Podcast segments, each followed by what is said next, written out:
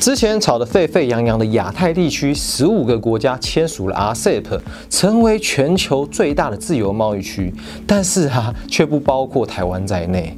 哇，国民党马上就气愤不已啊，要求蔡英文总统踹供。也有很多经济学者啊发文表示担忧，大家不是都签了，我们没签，是不是会影响经济呢？那这个神奇的 RCEP 到底是什么东西呢？真的是赚钱的神队友吗？RCEP 是区域全面经济伙伴协定的简称。其实啊，不止 RCEP，很多与全球贸易或是区域贸易相关的英文简写很多啊，光是看就让人觉得晕头转向了。今天呢，我们要从全球的贸易架构来。来认识亚太自由贸易区，而从我们的解释里啊，也会连带认识很多不同区域性的贸易组织。听完我们这个单元以后啊，前面提到的那些令人头昏的英文简写啊，就再也难不倒你了。在谈亚太自由贸易区之前呢，我们先来了解一下全球贸易的架构。一般来说啊，全球的贸易架构可以分成三层，最上面一层是全球自由经济体。目前最为人所知的全球自由经济体是世界贸易组织，也就是 WTO。这个组织致力于降低贸易壁垒，减少国家之间的关税，以达到贸易自由化的目标。但看似利益良善的 WTO，难道完全没有任何缺？缺点吗？其实啊。WTO 在内部还是有很多问题的，最大的问题在于啊，WTO 的成员国共有一百六十七国，成员一多，可想而知的问题就多了起来。大家都有自己的利益考量，所以要让这一百六十七个国家达成共识，顺利合作，实在是蛮困难的。所以呢，在这个困境之下，全球贸易架构的第二层区域经济整合体就诞生了。因为特定区域里的国家数量较少。比较容易达成协议，进行实质的经济交流，得到互相合作的实质成效。在第一层的全球经济整合与第二层的区域经济整合组织两者并行推动下，更能够加速贸易自由化的目标。那讲到这里，可能我们还是完全不能了解吧？没有关系，就让我们一步一步深入吧。在一九五零年代，许多区域性组织的成立，多是基于军事安全的考量，例如啊，美国主导的北。北大西洋公约组织和由苏联主导的华沙公约组织都是属于这个类型的。直到一九九零年代，许多区域组织才开始往经济合作的方向改变，建立起经济自由区域体的合作关系。我们最常听见的区域经济整合体是欧洲国家联盟，简称欧盟。另一个离我们很近的，则是东南亚国家国协，也就是我们熟悉的东协啦。让我们先来介绍一下欧盟吧。欧盟的区域整合是。先从签订自由贸易协定开始，一开始先降低成员国之间的关税，之后再慢慢的把关税还有其他的贸易障碍拿掉，进入共同市场的阶段。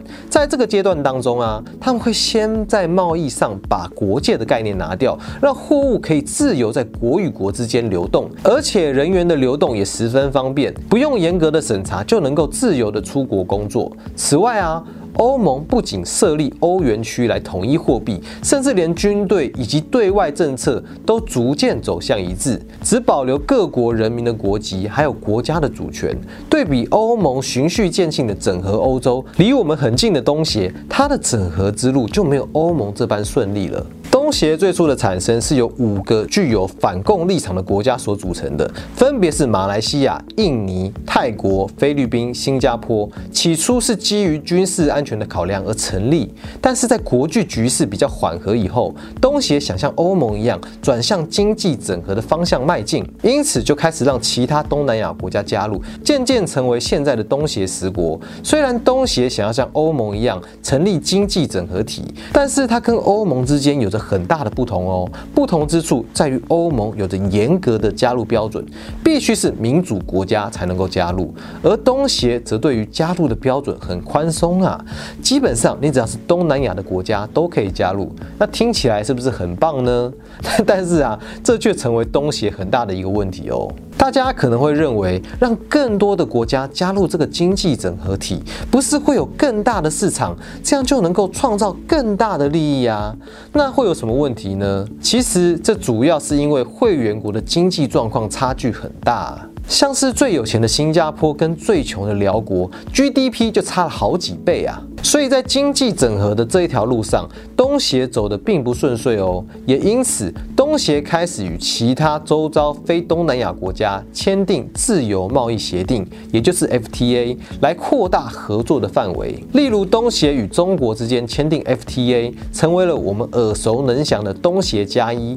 之后的东协也跟日本及韩国签订 FTA，成为了东协加三。而东协也希望借此来达到经济整合的目目标。全球贸易架构的第三层是自由贸易协定，是指双边或是多边国家一起签订降低彼此贸易壁垒的协定，希望来达到双赢的局面。所谓的亚太自由贸易区，也就是 FTAAP，就是位于全球贸易架构的第三层，它是自由贸易协定的多边组织。其实说穿了就是巨型的自由贸易协定啦，因为同一个国家可能会加入多个自由贸易协定，像是越南、新加坡、马来西亚，在销售物品的关税上就可以有好多种通道可以选择。所以简单来说，FTAAP 的概念就是各国的关税税率表上面又会多了个选择。亚太自由贸易区要成立之前，最主要的争议在于，到底要走 TPP 的路径，还是要走 RCEP 的路径呢？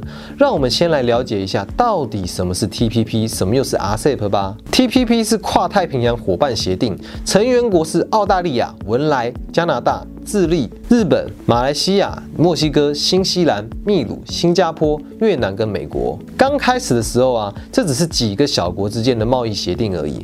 后来在美国老大哥的支持下，才从原本的雏形扩大到跨太平洋两岸。而 TPP 刚好围绕在中国的四周啊，所以可以看出，美国当初提倡 TPP，不只有在经济上的考量，战略目的也是他所考量的重点之一哦。那么既然是给跨太平洋的国，家签订的协定，中国不也可以加入这个协定吗？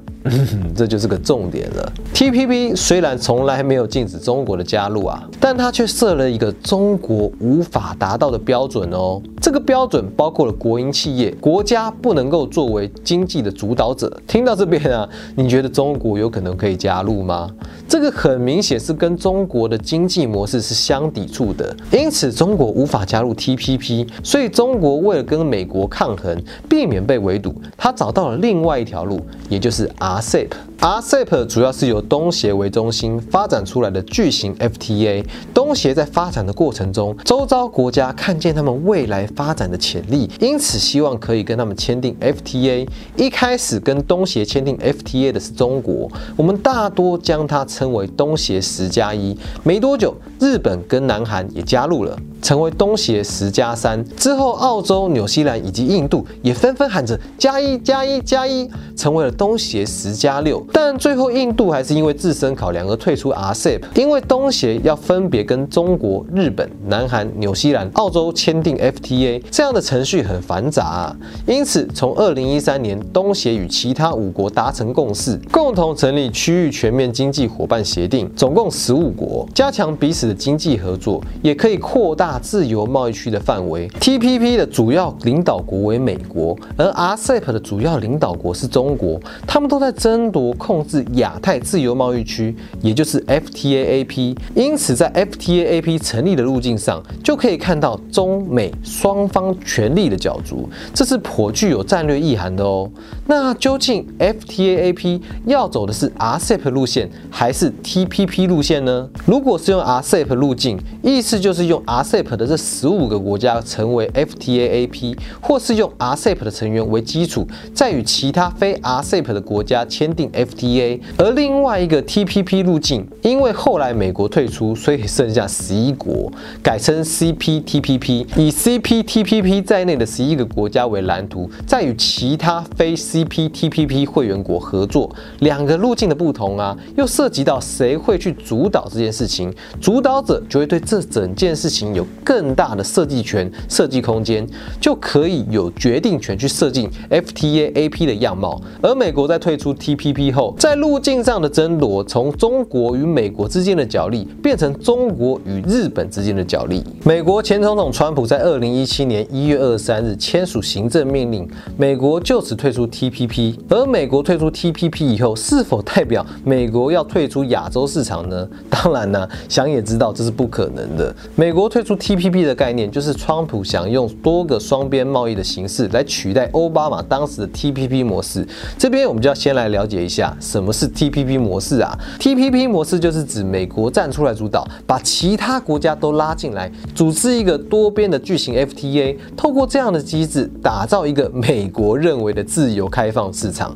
但川普觉得这样还是太麻烦了，要付出很多成本，成本包括美国要站出来带头，也要提供诱因使其他国家愿意合作。所以川普认为啊，那不如就棍子拿起来打就好啦。所以川普要怎么做呢？美国就直接到贸易的中心点，把过去提供的诱因都收走，直接一对一跟其他国家签署 FTA。因为美国很大嘛，其他国家相对而言都是小国，不管他针对哪一个国家，在在美国面前都是相对弱势啊。所以川普的做法就是自己退出 TPP，直接一对一让对方遵循着美国的贸易政策。那这样有用吗？答案是超级有用的哦。所有的国家都乖乖听话，怪不得啊，川普有一群始终的支持者。美国贸易政策的改变就影响 FTAAP 的成立，所以 FTAAP 到底要怎么去运行呢？是要像最前面一开始所说的，用 WTO 那种全球化的架构来做，还是要用区域的模式，或是用川普这种多个双边主义的架构呢？这是美国退出 TPP 以后为 FTAAP 所带来的影响。有了那么多国际贸易组织以后，亚洲太平洋的这几十个国家，还有需要再成立亚太自由贸易区吗？这个答案有很多不同的声音哦。有一些反对成立 FTAAP 的理论家，在说明这个事情的时候，会以南韩举例。南韩加入了很多贸易组织，也签了一大堆双边协议，将一大堆的 FTA 搅和在一起。所以，南韩的经济学家啊，提出了一个名词叫“意大利面碗效应”。哇，这听起来是真的挺好吃的呢。他们为什么要用这个概念来形容南韩呢？因为他们认为南韩已经签了一大堆 FTA 了，什么样的通通都有，有必要签了这个又签那个吗？他们认为这一大堆 FTA 互相重叠，所以啊，更多的 FTA 也没有意义啊。而另外一种说法是，国际贸易制度本来就是这样的啊。对于一个国家而言呢，能够多叠一层就能够多一些保障。当某个 FTA 卡住破局的时候，还有其他的 FTA。可以选择啊。如果国家不想像一九三零年代那样各自为政的关税壁垒，那越多层的 FTA 就越能确保它的连通性。这是支持 FTAAP 成立者们的想法。前面说了这么多其他国家的贸易状况，那台台湾在接下来几年会加入什么组织进行贸易呢？官方的说法有两个，一个是加入 CPTPP，也就是美国退出后的 TPP，期待日本能够拉台湾一把。这是台湾在过去几年的说法。另一个是期待 FTAAP。台湾虽然是亚太经济合作会议，也就是 APEC 的一员，但并不等于是 FTAAP 的一员哦。APEC 成员在好几次的年度会议里面，针对 FTAAP 的讨论都有提到这一点。但其实我们并不知道日本是不是会拉我们台湾一把，也不知道 FTAAP 成立时台湾会不会被放进去。再来就是走 WTO 的路径。WTO 的成员这个身份对台湾来说是十分重要啊。WTO 在一九九七年的时候就开始谈资讯科技协定，保障电子产业可以自由贸易，以零关税的方式自由进出，因此让台湾受到很大的保障。最后有可能走的路径是双边的自由贸易协议，但台湾受制于主权问题，所以目前以亚太地区来讲，就只有新加坡跟纽西兰跟台湾是有双边协议的，其。他国家基本上因为主权的关系，跟我们都没有进一步签署 FTA。那听完了我们一层一层剖析全球贸易，想必啊，大家应该都对 FTAAP、RCEP、TPP 这些对台湾的经济与国际贸易可能有直接影响的国际组织有更深的认识了。虽然台湾介于中美两大势力间，但这也不全然是坏事啊。台湾拥有创新的能力以及优秀的人才，我们可以好好想一想，该如何在这些组织中夹缝中生存呢？并发挥台湾最大的优势。毕竟人总是要生存的嘛。那最后想要问大家几个问题，有什么想法的话，都可以在留言处告诉我们哦。一，在有了这么多贸易协定以后，你觉得 FTAAP 有成立的必要吗？二，那大家觉得台湾有机会加入 FTAAP 吗？三，台湾除了加入自由贸易区以外，我们还能如何提升自己的竞争力呢？欢迎你在底下留言跟我们分享你的看法，也别忘了按赞、订阅跟开启小铃铛，并把这个节目分享出去，让更多人了解这个由奇怪字母组成的组织吧。如果有能力的话，也希望能够加入我们，让我们继续活下去吧。我们下次见，拜拜。